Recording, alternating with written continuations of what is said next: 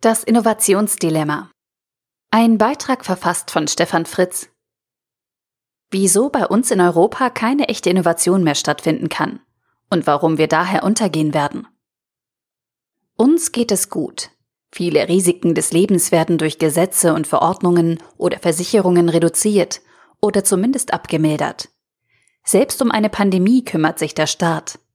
Es geht nicht mehr darum, ob wir überleben, sondern es gilt zu verhindern, dass es einer anderen Gruppe besser geht als uns selbst. Ob es so auch vor gut 1500 Jahren beim Untergang des römischen Reiches war, das wir aus heutiger Sicht als dekadent bezeichnen, oder ob dies einfach nur der normale Gang der Transformation ist, das werden erst unsere Kinder wissen. Wenn wir Dinge verändern wollen, brauchen wir Innovation. Aber Innovation ist heute faktisch nicht mehr durch einen einzelnen, herausragenden Menschen möglich. Innovation bedeutet heute vor allem schneller, besser und größer. Alles wird von Wirtschaft durchzogen und in die Wirtschaft hineingezogen. Politik ebenso wie Forschung mit ihrem Kampf um Drittmittel oder unser Gesundheitssystem. Neben dem Euro und dem Dollar gibt es in unserer Wirtschaft aber noch eine andere Währung, die uns das Internet mit seinen Social-Media-Plattformen wie Twitter und Facebook beschert hat. Aufmerksamkeit. Diese beiden Währungen der Wirtschaftssysteme, Geld und Aufmerksamkeit, führen zu einer Welt, in der es vor allem um schneller, besser und größer geht. Und gegen diese Verwirtschaftlichung aller Bereiche kämpfen wir mit Gesetzen, Verordnungen und Steuern. Wir schaffen immer mehr komplexere Umverteilungsprozesse für Länder, EU und Gesellschaften. Wir führen mit atemberaubender Geschwindigkeit neue Regeln zum Schutz für Verbraucher ein, für eine immer sozialere Wirtschaft. Mit Compliance-Systemen wollen wir ethisches Verhalten in das Wirtschaftssystem bringen und fördern doch letztlich nur Verantwortungslosigkeit. Und all diese Entwicklungen sind grundsätzlich gut, denn sie sind das bisher einzige Konzept, um über mehrere Jahrzehnte hinweg Frieden und sozialen Frieden in Gesellschaften zu etablieren und aufrechtzuerhalten. All diese Regeln erschweren oder verhindern Innovation. Das ist so. Und das können wir durch innovative neue Regeln nicht verbessern, sondern nur noch verschlimmern. Wenn wir heute Innovation wollen, dann brauchen wir weniger Regeln. Wir benötigen wieder mehr Menschen, die Veränderung und Innovation wirklich wollen. Echte Innovation entsteht durch ungeteilte Energie und Fokus. Die Zeiten, in denen ein Ingenieur mit nächtelangem Alleintüfteln eine Branche verändern konnte, sind vorbei.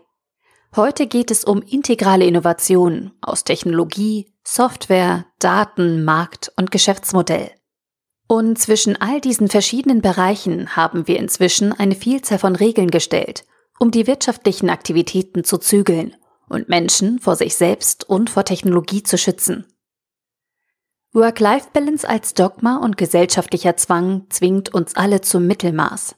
Workaholic als Begriff der 90er und Anfang der 2000er Jahre hat verrückte Einzelne beschrieben, die vielleicht sogar rücksichtslos mit ihrem eigenen Körper und auch mit anderen umgegangen sind.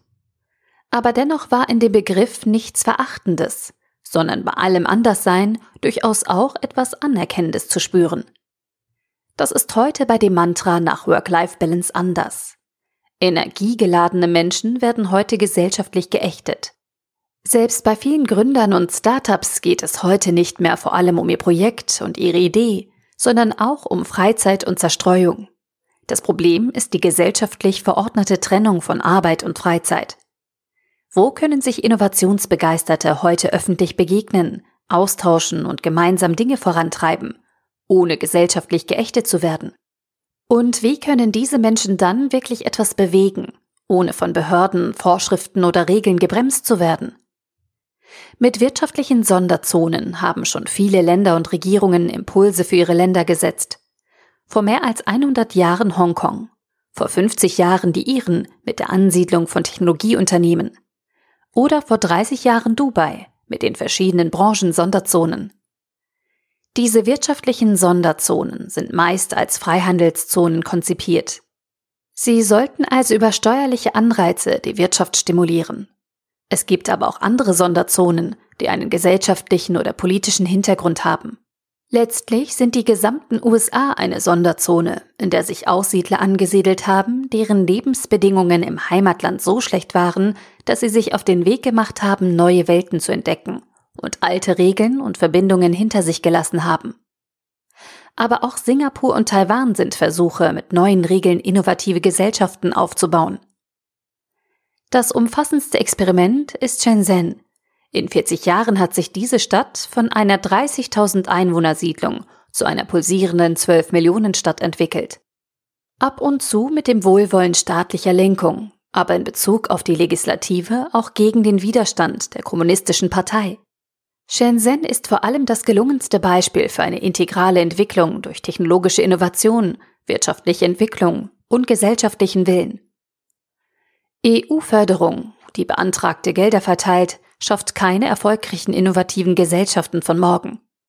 Wirtschaftlicher Stimulus allein ist in der heutigen Zeit nicht genug. Und auch Start-up und technische Innovationsförderung reicht nicht mehr.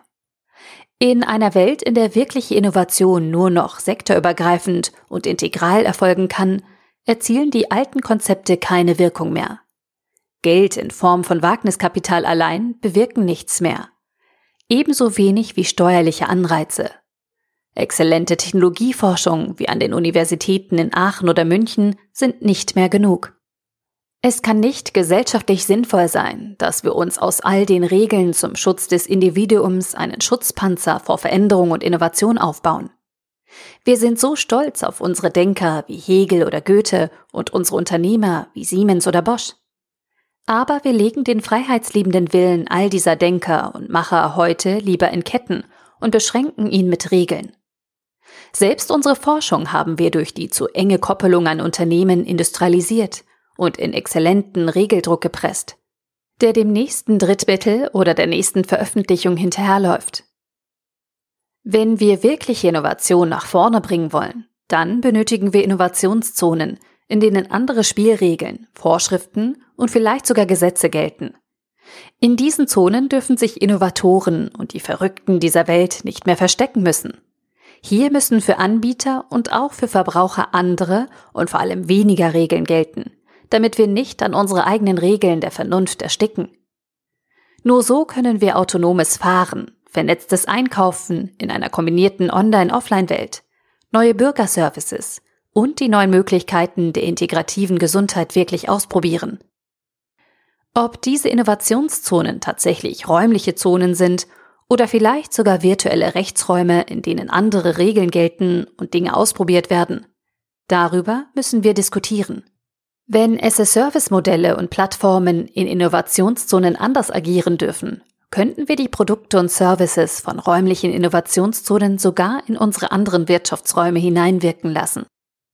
Neben dem wichtigsten, wirklich neuen Baustein in solchen Innovationszonen, der Möglichkeit, neue Vorschriften und Gesetze auszuprobieren, brauchen wir vor allem eine integrative und sektorübergreifende Steuerung für solche Zonen. Eine einheitliche Sicht auf Innovation durch die Einbindung von Forschung, Bildung, Kapital und Märkten. Ich würde jedenfalls gerne in einer Gemeinschaft mit weniger Regeln und mehr Freiheit leben wollen. Aber ich weiß, dass ich das nicht von allen meinen Mitmenschen erwarten kann und darf. Aber vielleicht können wir ja von unseren Politikern fordern, dass sie mit uns anstatt über Freihandelszonen, FTA, in Zukunft über regelarme Innovationszonen oder Low Rules Innovation Areas diskutieren. Dafür brauchen wir innovative Politiker und Lobbyisten mit Weitblick, die das Gegenteil von dem tun, was die Mehrheit von ihnen erwartet. Der Artikel wurde gesprochen von Priya, Vorleserin bei Narando.